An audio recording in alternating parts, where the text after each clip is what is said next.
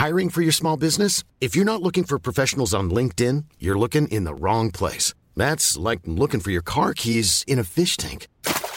LinkedIn helps you hire professionals you can't find anywhere else, even those who aren't actively searching for a new job but might be open to the perfect role. In a given month, over 70% of LinkedIn users don't even visit other leading job sites. So start looking in the right place. With LinkedIn, you can hire professionals like a professional. Post your free job on linkedin.com slash people today.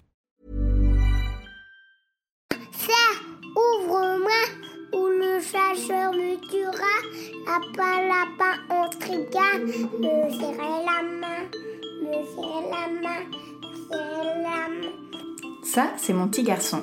Il vous a probablement fait craquer avec sa petite chanson. Moi, je suis Shane Love, maman solo, auteur du blog Mademoiselle Love, et je connais l'envers du décor. Et vous, vous écoutez Le Tourbillon, le podcast qui parle de la maternité, la vraie, loin des filtres Instagram. Pour ce nouvel épisode, j'ai reçu Claire, maman de deux petites filles. Cela n'a pas toujours été le cas pour elle, mais petit à petit, Claire a forgé sa carrière professionnelle en fonction de sa vie de famille, pour être certaine de ne rien louper, pour garder du temps pour son essentiel. Aujourd'hui, elle est devenue ce que l'on appelle une slasheuse et s'épanouit pleinement dans ce schéma-là. Dans cet épisode, Claire nous raconte son parcours depuis sa première maternité. Elle nous explique aussi ce qu'est une maman slasheuse et comment elle gère ses différentes activités au quotidien. Bonne écoute Bonjour Claire, je suis ravie de t'accueillir pour ce nouvel épisode. Merci à toi. Alors, quel poste tu occupais avant de devenir maman? Alors, euh, avant ma toute première fille, j'étais euh, serveuse dans, un, dans, des brasseries parisiennes. Euh, j'étais arrivée dans le milieu de la restauration un peu par hasard, mais, mais c'est un secteur d'activité que j'ai appris à, à aimer, donc je l'ai fait pendant, pendant plusieurs années. Et à quel moment de ta carrière, à quel âge tu as décidé d'avoir un bébé? Alors, je fais partie de ces, euh, de ces extraterrestres parisiens, parce que j'ai été maman euh, assez jeune, et, euh, et ça choque généralement à Paris, puisque j'ai eu ma fille, j'avais euh, j'avais 21 ans. Euh, j'ai accouché dans une clinique du 16e, donc autant te dire que le jour de mon accouchement, on m'a dit Oh, un bébé qui fait un bébé Euh, Parce que j'étais côtoyée par surtout des mères de- d'une quarantaine d'années, donc euh, voilà, je passais un peu pour, pour l'extraterrestre du coin. Et est-ce que ça a été euh, compliqué pour toi de l'annoncer à tes supérieurs ou pas du tout? Bah, C'était facile à l'époque parce que je travaillais euh, avec mon compagnon dans, dans une de ces brasseries, donc pour le coup, il était totalement concerné par la question, donc non, ça ne lui a pas posé de problème particulier, effectivement. Ça a été facile à annoncer, ça pour le coup. Et alors, comment s'est passée cette première grossesse? Euh, plutôt bien. Euh, je n'ai pas eu l'honneur cette fois-là de connaître les, les nausées matinales euh, ou diurnes de, de- de début de grossesse. Non, non, elle a été plutôt, plutôt facile. La fin a été plus compliquée. Il a fallu que, que je me repose à partir du septième mois parce qu'elle était pressée de sortir. Mais, euh, mais dans l'ensemble, franchement, j'ai connu une, une- une jolie grossesse. Est-ce que tu t'es sentie tout de suite à l'aise dans ton rôle de maman? À l'aise, oui. Euh, malgré tout, c'est un chamboulement. euh, c'est une vraie révolution dans le couple hein, de- de- d'avoir d'avoir un enfant. En plus, j'étais euh, plutôt jeune, mais j'étais mûre. Donc à 21 ans, j'étais totalement prête à être mère. Ça n'a jamais posé problème, mon âge par rapport à la maturité pour être mère. Euh, donc j'étais, oui, complètement prête. Euh, malgré tout, aujourd'hui, avec le recul, je me dis que j'ai pas vécu ma jeunesse comme, euh, comme beaucoup de gens la vivent. C'est pas un regret. Ma fille m'a posé la question hier. Elle m'a dit Mais tu regrettes pas de, de m'avoir eu si jeune? Pour le coup, c'est vraiment pas un regret, mais c'est vrai qu'il y a des choses que j'ai pas vécues comme tout le monde parce que j'ai été maman tôt. ouais. Quoi, par exemple? Quand je vois euh, tous ces couples euh, qui euh, font le tour du monde, qui voyagent énormément, qui, qui, qui font tous les festivals, qui voilà, ça moi je l'ai je l'ai pas connu en Mhm. fait. Dans, dans ma dans ma post-adolescence, ça n'a pas été marqué de, de tout ce que tout le monde connaît quoi. Et alors, pourquoi tu voulais avoir un enfant si jeune? Mon compagnon de l'époque était plus âgé que moi, on avait 12 ans de différence, donc lui, lui commençait à avoir ces envies-là. Euh, on, était, euh, on était stables tous les deux professionnellement parlant, puisqu'on on travaillait ensemble. Euh, pour moi, il n'y avait, pas de- y avait pas de frein à, à avoir un enfant. J'étais prête, j'étais avec quelqu'un qui était voilà, droit dans ses bottes, stable, etc. comme moi. Donc, donc c'était pourquoi pas en fait Pourquoi pas avoir un enfant jeune ma mère m'a eu jeune. donc c'est vrai que c'est un peu choquant pour nos générations qui attendent au moins la trentaine pour avoir des enfants. Mais, mais moi, c'était pas du tout un obstacle et je trouvais ça assez naturel en fait d'avoir, d'avoir un enfant avec lui à ce moment-là. Tu es retournée bosser tout de suite après ton congé maternité? Alors non, pas du tout, parce que malheureusement, nous n'avions pas de, mode de garde à ce moment-là. Euh, donc il a, fallu, euh, il a fallu que je prenne une pause dans ma vie pro. Euh, ça, me, ça me plaisait aussi hein, de me dire que j'allais pouvoir profiter de ma fille, mais rapidement je me suis rendu compte que malheureusement j'étais pas du tout faite pour être mère au foyer. C'est un statut que je respecte vraiment énormément parce que j'ai pu voir à ce moment-là tout ce que ça impliquait. Euh, de, de, s'occuper de son enfant à temps plein, en mhm. fait, hein, et de, de, manquer quelque part de lien social que l'on peut connaître sur, euh, sur notre lieu de travail. Euh, donc c'est une période que j'ai assez mal vécue malgré tout en tant que femme en fait. Mhm. J'étais épanouie en tant que mère, mais la femme criait en moi un besoin de liberté et de sortir et de voir des gens et, et d'utiliser mon cerveau peut-être un peu plus aussi. C'était très compliqué à ce moment-là. Et ça a duré pendant un an? Ouais, ça a duré un an jusqu'à ce qu'elle marche et qu'on puisse avoir une place en, halte garderie euh, euh, à côté de chez nous. Euh, heureusement, j'avais trouvé quand même des, des babysitters de temps en temps qui venaient me dépanner 2-3 jours dans la semaine pour pouvoir avoir des activités. Je m'étais remise à la peinture par exemple à ce moment-là, donc je faisais de la peinture grâce à la ville de Paris dans un atelier. Euh, mais voilà, il me fallait, euh, il me fallait ces moments d'oxygène en fait en dehors de la maison absolument. Et quand elle est partie à la halte garderie, ça a vraiment été une libération pour le coup. Hmm. Et tu disais vous n'aviez pas trouvé de mode de garde, euh, donc la crèche, euh, c'était, euh, vous aviez eu un refus, j'imagine, et il n'y avait pas de nounou de dispo? Ben, La nounou allait nous coûter l'équivalent de mon salaire, donc autant te dire qu'on a vite fait le choix en fait de dire bon ben, il vaut mieux que tu restes à la maison plutôt que de payer une, une nourrice et, et, laisser ton salaire dedans quoi. Hmm. Donc, donc ça a été un, un, peu un choix par dépit et en même temps voilà je je renie pas le fait que j'ai eu la chance de pouvoir profiter de la première année de ma fille et de la voir grandir, euh, faire ses premiers pas, euh, etc. Donc euh, c'est chouette malgré tout. Mais c'est vrai que quand on est une femme qui, qui crie son indépendance, c'est compliqué à gérer. Mmh. Et comment vous avez fait le choix de savoir si c'était toi ou ton chéri à ce moment-là qui allait garder votre fille? C'était vite, vite vu puisque lui était gérant de, de, de, de trois restaurants à ce moment-là, de trois brasseries parisiennes. Donc impossible pour lui de, de se libérer et puis je crois que la question s'est même pas posée en fait. Mm. Hein. Euh, voilà, c'était, c'était d'emblée à moi de, de sacrifier ma vie pro et c'était quelque part un peu logique aussi. Et alors, euh, un an plus tard, euh, retour au travail, tu es retournée dans le même, dans le même boulot? Alors j'ai voulu reprendre mon job avec lui dans une de ses brasseries. Je me suis vite rendu compte que pour notre bien-être à tous les deux, il valait mieux que chacun ait son activité. Donc j'ai décidé de, de, de, chercher un job, un job à côté. Euh, j'avais pas une grande confiance en moi à ce moment-là. Je t'ai pas dit, mais pendant mon, mon arrêt d'un an, j'avais essayé de me lancer en tant que freelance graphiste, puisque moi, c'est ma, ma, formation de base, je suis, je suis graphiste. Euh, mais euh, à ce moment-là, encore une fois, quand t'es maman au foyer et avec une confiance en soi niveau moins 50, c'était compliqué de se lancer en tant que freelance, donc ça n'a pas marché. donc voilà, retour au au, monde du travail euh, aussi très compliqué à se dire euh, qu'est-ce que je sais faire? Pas grand-chose en réalité, euh, si, mais non. Donc je suis tombée sur une annonce d'hôtesse d'accueil et, et, on m'a parachuté un peu par hasard au siège d'Apple France à ce moment-là, qui a été une, grande opportunité pour la suite en fait. Hmm. Et pourquoi à ce moment-là c'était plus trop possible de travailler avec avec le papa euh, de ta fille, est-ce que la maternité, ça avait changé quelque chose du coup au sein du couple? Bah, Je pense que ça m'avait permis, cette pause de un an, euh, de réaliser que c'était son espace euh, à lui. Mm. Et que j'avais pas forcément envie d'empiéter, et surtout que j'avais envie de me construire, moi, toute seule, comme une grande personnellement, sans effectivement être dans son espace à lui.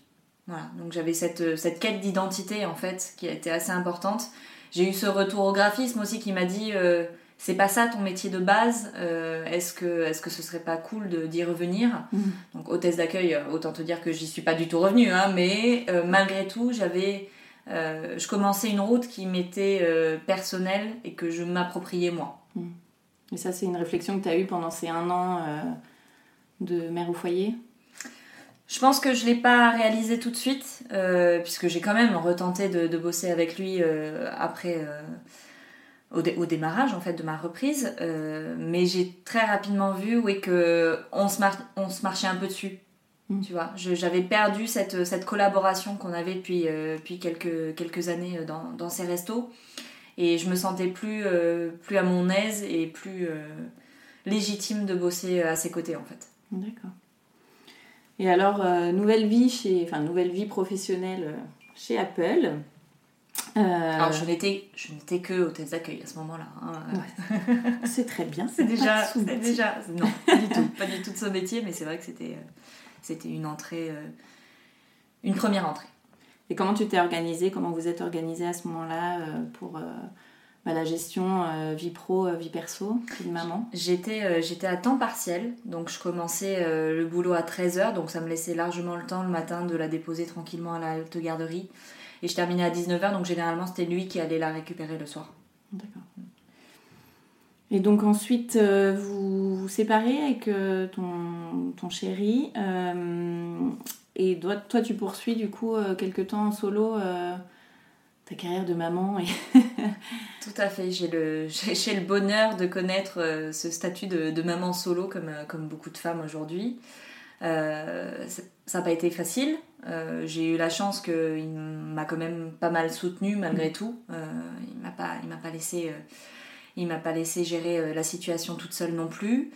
Euh, donc on se sépare et je reste dans ce job euh, seulement quelques mois parce que je me suis vite euh, rendu compte que être hôtesse d'accueil à temps partiel, ça allait pas nourrir ma fille et payer toutes les factures. Donc il fallait urgemment trouver une, une situation plus stable et, et plus sécuritaire. Quoi. Et t'as fait quoi alors du coup?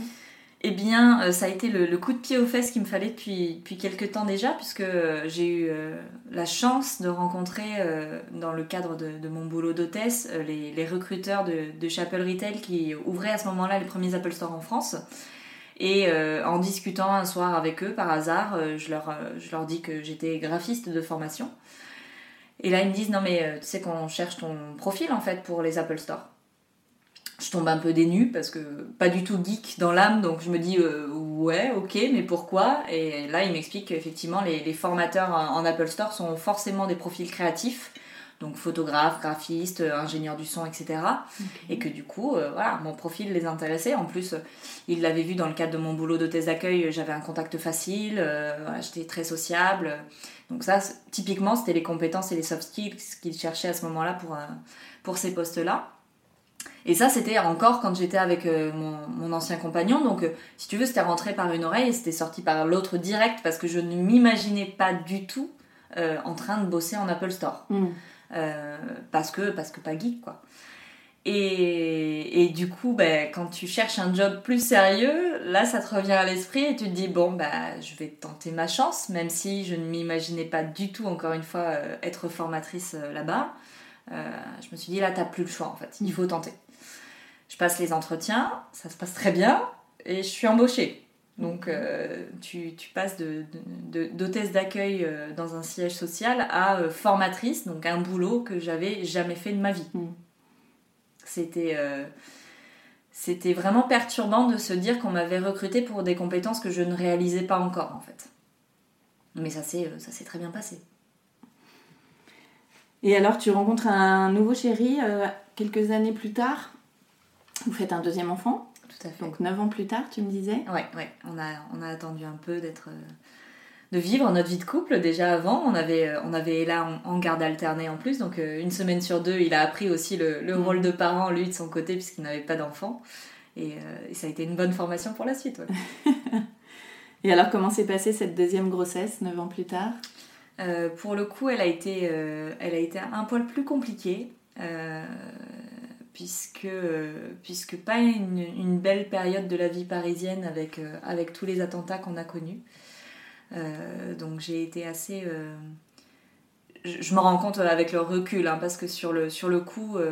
sur, sur le coup, je n'ai pas réalisé, mais les, les, attentats parisiens ont beaucoup, beaucoup, beaucoup affecté ma grossesse et, euh, et, ont eu un impact euh, sur, euh, sur moi détonnant. Je pense que les hormones de grossesse ont, ont décuplé mm. ce qu'on a vécu à ce moment-là tous. donc pas une grossesse facile. j'ai eu des, contractions à partir du quatrième mois de grossesse. Ah Donc autant te dire que j'étais un peu en stress et, en panique que ça se passe mal. Et mon médecin, mon gynéco m'a dit assez rapidement, euh, il va falloir se calmer et arrêter de bosser parce que là, c'est plus possible en fait. Ah Donc au cinquième, ouais, à peine sixième mois de grossesse, je faisais de l'hypertension et il m'a arrêté à cause de ça parce qu'il m'a dit, vous allez faire... Euh, ça, ça, va très mal se passer en fait. Vous, vous pouvez faire une... Euh, je sais plus comment on appelle ça, une hyperclampsie, euh, j'ai plus le terme, voilà, mais ça, pouvait, ça pouvait être dangereux pour le bébé et pour moi. Donc, Et alors, comment ça se passe quand on annonce sa maternité à... chez Apple? Ça se passe, euh, ça se passe plutôt bien. Euh, ce qui était plus surprenant pour eux, c'était de connaître le papa, puisqu'on bossait ensemble dans la boîte et que quasiment personne n'était au courant qu'on était en couple. Donc euh, quand, quand lui et moi, chacun de notre côté, on a annoncé que, qu'on attendait un bébé et qu'il allait avoir congé maternité et congé paternité, ça a fait, ça a fait sourire et, et ça, a été, ça a été la surprise pour, pour beaucoup, de, beaucoup de, de gens. Mais non, ça s'est plutôt bien passé. Ce qui a été compliqué, c'est que moi, je travaillais sur, euh, sur le magasin, sur l'espace du magasin. On donnait des formations euh, vraiment euh, dans, le, dans le magasin, sur le floor. Et, et les positions que, que j'avais pour faire mes formations étaient assez, assez difficiles à gérer au bout de 3-4 mois de grossesse. Mm. Donc, ils, ils, ont dû me faire un aménagement de poste. Et, et me mettre souvent en arrière-boutique pour, pour gérer des tâches qui étaient plus simples à gérer assises en fait.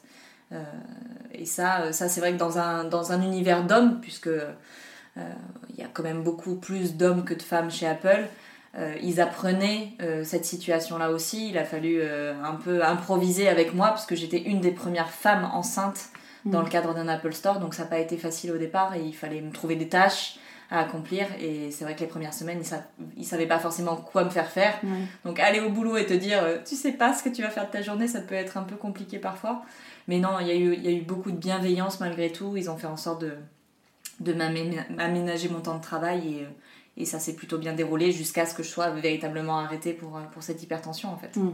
Et alors donc, euh, maman de deux, euh, deux, petites filles, un nouveau rythme, comment tu réussis à ce moment-là à jongler euh, entre carrière professionnelle et, et, vie de maman avec bah, ton conjoint bien sûr alors c'est l'avantage d'avoir un, grand écart d'âge entre ces deux enfants, mm. c'est que euh, Ella était quand même euh, assez autonome et elle allait, euh, elle allait bientôt rentrer au collège, donc on, a, on a réussi à, jongler assez, assez rapidement entre les deux parce que voilà, elle était capable aussi de, de faire plein de choses toute seule. Donc j'avais pas deux enfants en bas âge à gérer par exemple, où là effectivement quand tu es mm. dans les couches avec les deux c'est pas facile. Euh, elle était vraiment autonome et, euh, c'était une, grande fille déjà. Donc en réalité, j'ai beaucoup géré Lou, la deuxième. Euh, et, et, la vie s'est construite, ma vie professionnelle s'est rapidement construite autour d'elle en fait. Je me suis rendu compte avec la naissance de Lou que j'avais j'avais encore plus envie de, de, consacrer du temps à ma vie familiale, même si je le faisais quand même déjà avec la grande, mais Là, euh, j'allais plus construire ma vie professionnelle euh, et, et, ma famille allait subir, si tu veux, cette vie professionnelle. C'était l'inverse. Mm. Il fallait que ma carrière se construise autour d'elle. Donc il y a eu un vrai, euh, un vrai changement de cap à ce moment-là, en fait. Qu'est-ce que tu t'es dit à ce moment-là? Qu'est-ce qui s'est passé comme réflexion? Très rapidement, après le, après le congé maternité, en fait, j'ai tout de suite demandé un congé parental pour travailler en 4-5e. D'accord. Et j'avais donc euh, des horaires euh, fixes parce que ça aussi, dans le retail, euh, tu as des horaires qui font 8-16, midi 20, 11h19, donc tu n'as pas de stabilité si tu veux pour ta vie de famille. Donc je m'étais rapidement dit, le congé parental, il va régler tout ça, tu auras des horaires fixes et tu auras un jour par semaine à dédier à tes enfants.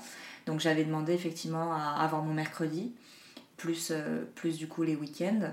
Ça aussi, dans le retail, le week-end, tu bosses normalement. Donc c'était vraiment un avantage de, de se dire que j'aurais une vie classique et mm. normale entre guillemets euh, avec, euh, avec mes week-ends. Euh, mon compagnon étant dans les RH, en plus il avait souvent ses week-ends, donc on, allait en plus se synchroniser sur notre temps de travail. Voilà, donc on était, on était vraiment dans une, une bonne voie pour construire une vie de famille stable et, et, leur accorder du temps à elles deux. Quoi. Et ça a été facilement accepté tout ça Ouais, tout de suite. Franchement, j'ai pas eu à batailler j'avais envoyé le mail avant la fin de mon congé maternité et, et on s'est on s'est mis d'accord en, deux échanges de mails, quoi. Donc vraiment aucune difficulté. Génial. Et alors, pendant combien de temps t'es restée sur ce rythme 4-5e alors, ma fille est née en 2016, ça a duré un peu plus d'un an, un an et demi environ, euh, puisque bah, je, comptais le faire pendant, pendant toute la durée légale, c'est-à-dire les trois premières années de ton enfant. Euh, mais malheureusement, j'ai vécu euh, quelques, événements qui m'ont fait remettre en, question ma carrière dans cette boîte. on a eu une journée animée euh, avec l'attaque euh, qui s'est passée au Louvre, l'attaque sur les sentinelles et qui nous euh, a forcé à être en confinement pendant, quelques heures. Ça a été un, événement assez traumatique pour moi. et, puis, quelques mois plus tard, je faisais carrément un burn-out avec l'accumulation de tout ce qui s'était passé ces dernières années. Et ça a vraiment été une période de grosse remise en question et de grosse remise à plat de qu'est-ce que je voulais pour la suite. Mm. Est-ce que je voulais poursuivre cette carrière qui, pour moi, n'avait plus grand chose à m'apporter J'avais appris énormément pendant, pendant ces huit années, mais, euh, mais j'étais arrivée à la, fin de, à la fin de ma carrière là-bas. Euh, qu'est-ce que je faisais pour la suite, en fait? Et c'était assez étrange d'aller sur LinkedIn, de regarder les annonces et de se dire je suis capable de rien faire d'autre, en fait. Mm. Et, et c'est assez paralysant de se dire ok, ma vie, elle doit se passer dans une seule boîte uniquement. Euh, je, je, suis capable de rien d'autre. Et hum, j'ai eu la chance du coup de, de pouvoir euh, prendre cette réflexion pendant, pendant tout l'été, euh, de lire beaucoup de livres de développement personnel. Et à la rentrée, de, de, remettre les choses à plat et de tomber par hasard sur une newsletter qui parlait de, d'une start-up qui proposait un, un coaching en reconversion qui s'appelle Switch Collective. Euh, et, je me suis dit, voilà, elle est là en fait, euh, la solution pour, euh, pour trouver quelques clés à, tes questions actuelles. Et ce qui a été le cas, puisqu'en en six semaines de programme, je crois qu'au bout de la deuxième séance, j'avais déjà décidé de quitter mon job et, et de créer ma boîte, en fait. Et au fur et à mesure des exercices, c'était pas une entreprise que j'allais créer, mais deux en réalité. Et alors, comment tu as fait euh, pour euh, cumuler euh, cette formation et, et ton job? C'était assez bien foutu parce que bon, ils avaient conscience dans cette start-up que les gens n'allaient pas se lancer comme ça du jour au lendemain, quitter leur boulot et enchaîner avec le coaching. Donc, on avait en fait des séances prévues le soir après le boulot, de 19 à 22 heures. Et puis, on a fait deux samedis, journée complète de coaching intensif. Et oui, le programme durait, durait six semaines, donc il y avait ces deux samedis plus 4 euh, ou, ouais, quatre ou 5 séances le mardi soir. Et alors, à quel moment tu t'es dit j'arrête ma carrière euh, chez Apple et bah, euh, je me lance? Comme je te dis, le, deuxième soir de ce coaching, ça a été un peu une révélation et je me suis dit ok, en fait, t'es arrivé au, bout du chemin chez Apple, il est temps de changer et il est temps de te lancer puisque je t'en ai pas encore parlé, mais effectivement, j'avais passé un, un, CAP cuisine en 2014. J'avais pris un congé individuel de formation. La cuisine me titillait depuis, euh, depuis la naissance de ma première fille. Mmh. Euh, je cuisinais pas du tout. Hein. À ce moment-là, je brûlais tous mes plats. Euh, mais quand elle est née, je me suis dit, ok, t'as pas envie de lui acheter des petits pots industriels euh, dans lesquels tu sais pas exactement ce qu'il y a dedans. Donc il faut s'y mettre en fait. Il faut se mettre à, à faire ses, ses, petites soupes et ses petites compotes. Et la cuisine est arrivée comme ça dans ma vie, même si on bossait dans la restauration, donc on était un peu mm. quand même dans le, dans le jus. Mais euh, moi, encore une fois, je savais pas du tout cuisiner et j'ai appris euh, en, en, lui faisant ces petits plats. Et puis petit à petit, c'est devenu des plats de bébé à des plats d'adultes. Mm. Euh, et, et j'ai pris goût à ça. Et la passion a grandi au fur et à mesure des années. Et à ce moment-là, mon nouveau compagnon voyait que j'étais pas, j'étais pas heureuse dans mon boulot, donc il m'a dit fais quelque chose, avance dans ce processus de, reconversion professionnelle et, passe ton diplôme déjà. Donc j'avais pris mon congé individuel de, formation euh, financé par le fonds Gessif et euh, j'étais partie 8 mois pour, euh, pour passer mon CAP cuisine. Donc ce, ce projet-là mûrissait en fait depuis, depuis plusieurs années et en, en, envisageant mon départ de chez Apple, il est vite remonté à la surface en mmh. mode bah, il est peut-être temps en fait de se lancer. Euh, mais, euh, mais ça faisait, euh, ça faisait, ouais, ça faisait 4-5 ans déjà que, que j'y réfléchissais et que je me disais quelle est la bonne solution. Parce que tu sais très bien que tu n'as pas envie de bosser dans un restaurant, tu n'as pas envie de tuer ton temps familial dans, une, dans cette carrière-là. Mm. Donc comment faire pour avoir un projet dans la food qui soit compatible avec ta vie de famille? Et c'était pas, c'était pas aisé. Hein. Mais, mais mon coaching m'a révélé que s'il y avait moyen de, de, construire un projet en respect avec, avec ma vie de famille, mais il fallait du coup que je crée ma boîte en fait, pas que je sois salariée. Et donc tu es devenue ce qu'on appelle une maman slasheuse. Tout à fait, puisque, puisque quand j'ai décidé de, quitter mon, mon, job, mon CDI, le Graal, euh, en, sortant de ce coaching de six semaines, c'était euh, deux entreprises qui étaient, euh, qui étaient claires et nettes dans ma tête. il fallait que je continue mon activité de formation parce que j'avais appris à, à, aimer ce métier profondément et je me sentais à l'aise et, et, légitime dans ce métier-là en plus. Mmh. Donc j'ai décidé de, de monter mon, mon, entreprise pour le faire en indépendante. Donc continue à faire des formations Apple. C'est ça. À ton compte. À mon compte. Euh, donc je propose toujours des formations pour, pour les particuliers et les entreprises, mais je me déplace à leur domicile ou dans leur, dans leur boîte pour, euh, pour faire ça. Et, euh, et ça s'appelle C'est plus clair. Et du coup, le projet de, de food arrivait quelques, quelques mois plus tard. Donc j'ai commencé par la création de cette première boîte au mois de mars et, et l'activité de traiteur, elle, allait naître au mois de septembre. Et alors, comment on gère tout ça euh Alors, je suis pas du tout euh, dans l'optique de tous ces entrepreneurs qui se disent euh, ma carrière, c'est ma vie. Moi, encore une fois, j'avais vraiment envie de, garder une place prépondérante à ma famille. Donc, euh, donc mon temps de travail, c'est vraiment euh, calqué euh, sur ma vie de famille. j'ai des horaires, on peut dire, de fonctionnaire, puisque j'accompagne la petite à la crèche le matin vers 9h, 9h30, et je la récupère le soir vers 17h30, 18h. Mhm. Et je me suis dit, ton temps de travail doit vraiment rentrer dans ce cadre-là. Voilà. Donc, assez rapidement, j'ai réfléchi à comment être plus efficace et comment faire de mes journées des moments d'hyper productivité mhm. Pour être ultra focus sur les quelques heures que j'avais et, euh, et, abattre le travail de, de quelqu'un qui resterait peut-être 8 ou 10 heures euh, justement à plancher et aussi à faire du présentéisme. Voilà, moi j'ai procrastiner. Ou à procrastiner. moi j'ai effacé euh, de mon planning tous ces créneaux de procrastination et, et de présentéisme. Quand je suis au boulot, je suis, je suis là, je suis présente et je bosse au taquet pour pour faire en sorte qu'en 6-7 heures, j'ai abattu tout le travail. Hmm. Et tu as un planning spécial euh, pour tes deux entreprises? Est-ce que tu as bien réparti, le temps pour chacune? Ouais, j'ai essayé de me, me, mettre ce cadre dès le début parce que sinon c'est ingérable. donc le lundi, mercredi, vendredi, j'ai ma casquette de formatrice. Et le mardi, jeudi, j'ai ma casquette de traiteur. Alors, c'est plus ou moins applicable puisque quand tu fais de l'événementiel, et c'est le cas de mon activité de traiteur, bah forcément les commandes sont pas forcément le mardi et le jeudi. Hein. Je vais pas dire à mes clients non non mais faites votre événement jeudi soir parce que moi ça m'arrange pas. euh, donc euh, donc c'est variable. Voilà, il faut être disponible quand même pour euh, pour répondre à, à, la clientèle. Mais en tout cas les jours où j'ai pas d'événement, je fais en sorte de rester concentré sur quand même euh, plus donc mon activité de traiteur le mardi et le jeudi pour avancer sur mon site, pour faire de la prospection, à toutes les activités annexes que tu as en tant que chef d'entreprise. C'est ces deux journées là. Et alors, qu'est-ce que c'est euh, être une maman euh, slasheuse, ou en tout cas une slasheuse C'est un terme qui est euh, assez récent. on voit qu'on découvre beaucoup qu'on peut avoir finalement plusieurs activités et que ça se passe très bien.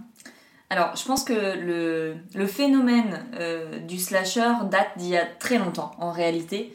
Et il y a beaucoup de mamans qui se disent slasheuses parce qu'elles sont à la fois maman et à la fois femme active. Hein. Donc, euh, c'est pas quelque chose de, de, nouveau comme phénomène. Par contre, je crois que ce qui est nouveau, c'est le fait de le revendiquer et de l'assumer complètement.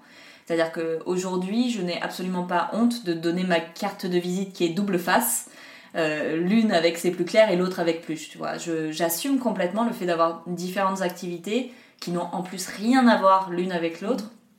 Et je pense que ça, c'est un phénomène qui date de, de, quelques années seulement, effectivement, et d'où l'entrée du terme slasher dans le dictionnaire cette année. Tu mm. vois, je pense que on, le revendique vraiment et que la société se rend compte que c'est quelque chose qui va être pas, euh, pas normal, mais qui va se développer de plus en plus en tout cas. Que les profils n'ont plus peur d'avoir plusieurs activités et de pas forcément avoir un seul CDI dans une seule boîte, qu'on peut avoir effectivement différentes casquettes. Mm. Mais les freelances le font depuis euh, hyper longtemps. Il y a plein de gens hein, qui sont euh, graphistes, photographes, euh, web designers, euh, et déjà c'était des slashers. relatif puisque dans le même secteur d'activité, mais c'est quand même des, des slashers. Donc c'est pas nouveau comme phénomène, mais le fait de le revendiquer, ça par contre, oui, je pense que c'est la nouveauté. Et il y a plein de mamans du coup qui se mettent en freelance aussi? À ton avis, ça vient de... Bah, encore une fois, hein, je pense qu'on est nombreuses à faire en sorte, et à vouloir faire en sorte en tout cas, que notre activité professionnelle soit respectueuse de ce temps familial qu'on a envie d'accorder. Euh, et que le salariat aujourd'hui n'est pas forcément euh, approprié à ça, malheureusement. Il y a plein d'entreprises encore qui vont imposer euh, des, horaires, fixes et pas du tout aménageables pour ta vie de famille, qui vont pas t'autoriser à faire du télétravail. Voilà, donc toutes les conditions en fait idéales pour pouvoir gérer ses enfants à l'extérieur et pas forcément optimisées avec le salariat. Donc forcément, on cherche des solutions et le freelancing euh, en fait partie de ces solutions, clairement. Et est-ce que tu transmets quelque chose par rapport à ça euh, à tes filles? Je pense qu'elles sont à la, à la, source de toute façon de toute cette réflexion. L'arrivée de Lou a été euh, aussi une, révolution psychologique pour moi et de qu'est-ce que je voulais leur transmettre comme, comme valeur et, comme image de la femme. et aujourd'hui, alors la grande le réalise plus et on en discute de manière plus approfondie, mais euh, j'ai envie de leur montrer que il faut pas attendre une vie professionnelle euh, toute cuite qui, qui, vous tombe entre les mains euh, à la fin de vos études et qu'il faut quelque part aussi se construire son propre modèle. Mm. C'est ce que je revendique aussi en tant que slasheuse, c'est que je suis en train de construire un nouveau modèle pour, pour, pour l'ensemble des femmes, mais aussi des hommes potentiellement, et que le, format du CDI n'est plus le format unique et qu'il faut vraiment euh, envisager d'autres solutions pour avoir une vie meilleure et qui nous ressemble plus en réalité. Donc, euh, donc oui, c'est des valeurs et, des, et un concept que j'ai envie de leur éduquer et de leur montrer qu'il euh, n'y a pas qu'un seul format possible et qu'on peut se créer son propre format. Il y a souvent des, des mamans qui n'osent peut-être pas se lancer parce que la sécurité avant tout, surtout quand on a une famille à nourrir. Euh, qu'est-ce que tu pourrais leur conseiller? Je le conçois tout à fait parce que je pense que le, principal frein à, mon, à, mes projets professionnels, ça a été ça. Ça a été de me dire c'est pas raisonnable. Euh, t'as as des enfants, déjà avec ma grande, hein, t'as une enfant à nourrir. Euh, la deuxième a, aggravé un peu la situation, on va dire. donc clairement, la première réflexion que tu te fais, c'est ce petit ce petit diable sécurité qui est sur ton épaule et qui te dit non, ce n'est pas raisonnable de faire ça. Et en même temps, je sentais la frustration grandir en moi et avoir un impact sur ma vie familiale. J'étais euh, j'étais irascible, je leur criais plus dessus le soir parce que j'étais épuisée euh, physiquement et psychologiquement.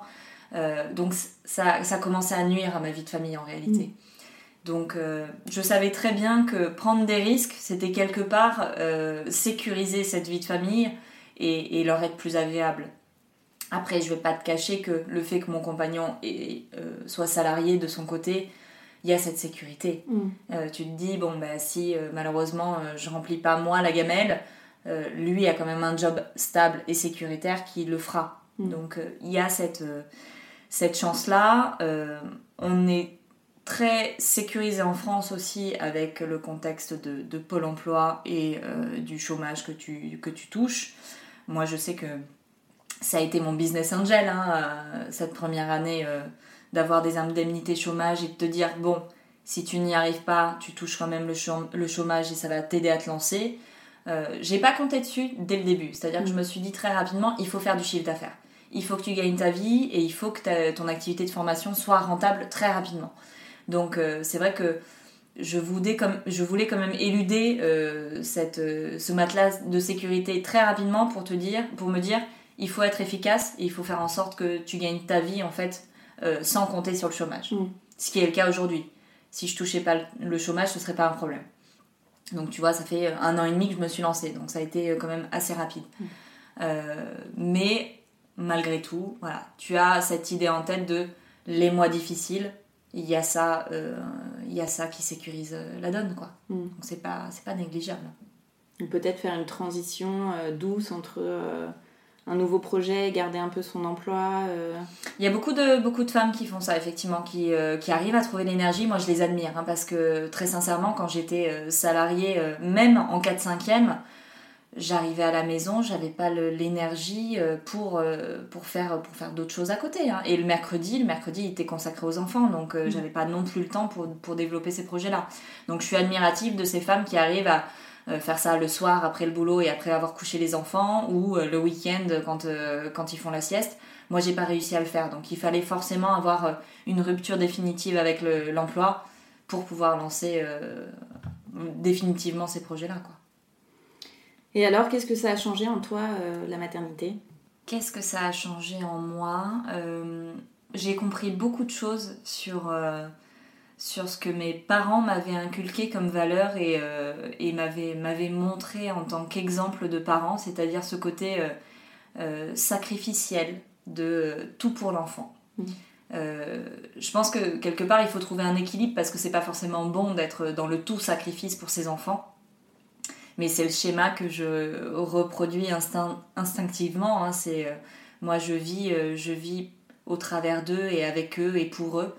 Euh, je pense que quand tu as des enfants, il y a ce côté égocentrique qui s'efface complètement et tout ce que je fais, je le fais au travers de leurs yeux. Mm. Tu vois, monter mes boîtes, j'aime, euh, j'aime voir les yeux de ma fille euh, briller quand, quand elle voit tous les projets que j'accomplis. Il n'y a pas longtemps, je suis passée à la télé et les deux, elles étaient émerveillées de me voir à la télé.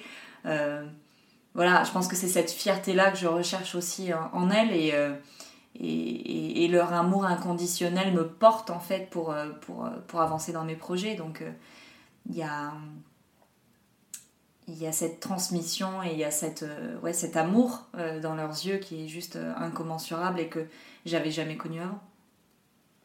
On va passer aux petites questions de fin d'épisode. C'est quoi pour toi être une maman parisienne? Hmm, Très bonne question. être une maman parisienne, c'est plein de paradoxes. parce que moi, je rêve aujourd'hui de, de, nature et de verdure pour mes enfants et je rêverais d'avoir un jardin dans lequel elles peuvent s'amuser et, ce qui est difficile sur Paris malgré le, nombre de parcs qu'on peut avoir euh, mais qu'on partage avec des millions de personnes donc ils sont toujours euh, pleins à craquer. Euh, donc j'ai un manque de verdure et de nature sur Paris et en même temps je me rends compte de la chance qu'on a d'avoir une pléthore de propositions culturelles pour les enfants gratuites et payantes moi, j'adorais emmener ma grande quand elle était plus petite dans faire des expositions au centre Pompidou, par exemple, tu mm. vois. Euh, aujourd'hui, je le, je le, fais moins avec la petite parce qu'elle est un peu plus hyperactive et que je, je, me vois mal courir dans le musée euh, après elle. Euh, mais mais on, a, on a une chance de leur proposer plein d'activités hyper différentes. Donc ouais, c'est tout ce paradoxe pareil en fait, c'est de manquer de, de, naturel et en même temps d'avoir une hyper proposition de, de culture. Quel est ton endroit kids-friendly préféré à Paris? J'ai pas eu le bonheur encore de trouver euh, un restaurant ou un café, tu vois, où j'ai, le plaisir d'y aller avec mes enfants. Euh, je dirais assez, euh, naturellement les, parcs parisiens. Moi j'adore aller au square à côté de chez moi ou au, ou au, parc à côté de chez moi avec, avec mes filles. ouais, les parcs. Et quels sont tes projets euh, rien que pour toi et ceux prévus en famille? Alors, mes projets rien que pour moi, ben, en ce moment, je suis en, pleine écriture d'un livre. Mmh. Euh, justement sur ma, sur ma première année de slasheuse. Donc euh, ça c'est vraiment mon projet perso et ma fierté perso. du coup je, je, vire assez régulièrement le week-end mon, mon, conjoint avec les enfants en lui disant euh, va chez tes parents et, faire ton potager, et puis moi je vais écrire pendant ce temps-là. Donc là, tout le mois de mai, il sait qu'il est viré de la maison le week-end. Euh, et les projets, euh, les projets familiaux, ben, pour le coup, pour le coup lui, il a, lancé, il a lancé son potager il, y a, il y a deux ans dans le 95, et, et c'est une réunion de famille qu'on aime bien faire. La petite adore aller cueillir des fruits et des légumes dès qu'ils sont sortis, tu vois, au, au printemps et en été. ça, c'est notre petit plaisir. Et puis les vacances de cet été qu'on attend avec impatience. Euh, on a le, plaisir de faire la découverte de l'île de Ré cette année et, ça va être un, pur moment familial, je pense. Merci beaucoup Claire. Merci à toi. Merci à tous d'avoir écouté le tourbillon. Et vous le savez, si ce podcast vous plaît, n'hésitez pas à en parler autour de vous et à lui mettre plein d'étoiles sur votre application iTunes. Pour échanger sur le sujet abordé avec Claire, je vous invite à retrouver la photo de l'épisode 26 sur Instagram grâce au hashtag le tourbillon podcast et à laisser vos commentaires. A très vite pour un nouvel épisode.